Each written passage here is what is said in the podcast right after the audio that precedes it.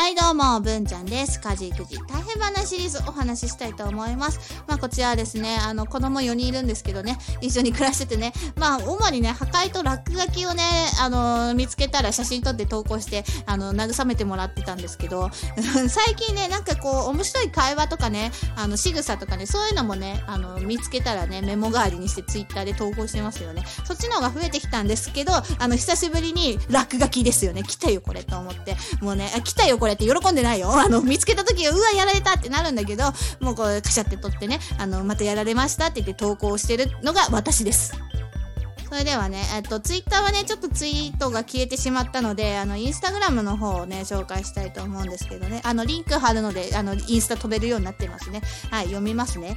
ゴミ箱に命が宿ったっていうね。はい、それっぽく喋ったんですけど、まあ、ただ単純にゴミ箱落書きされたってだけで、で、落書きの絵がね、あの、なんか人の顔っぽかったんですよね。で、黒い油性ペンと赤い油性ペンで、あの、二人書かれたの。あの、命が二つ宿ったんだよね。スライムナイトみたいになってる。うん。何言ってんだろうね。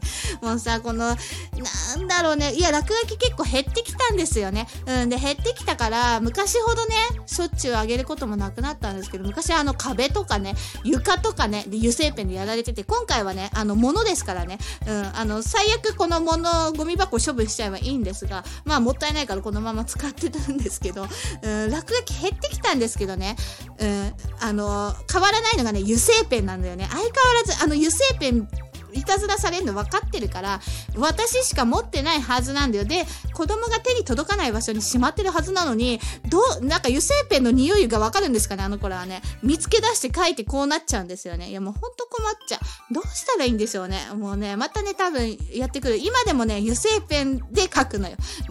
あの、消えるので書いてくれと思うんですけどね。はい、じゃあね、今回はここまでにしたいと思います。最後まで聞いてくれてありがとうございました。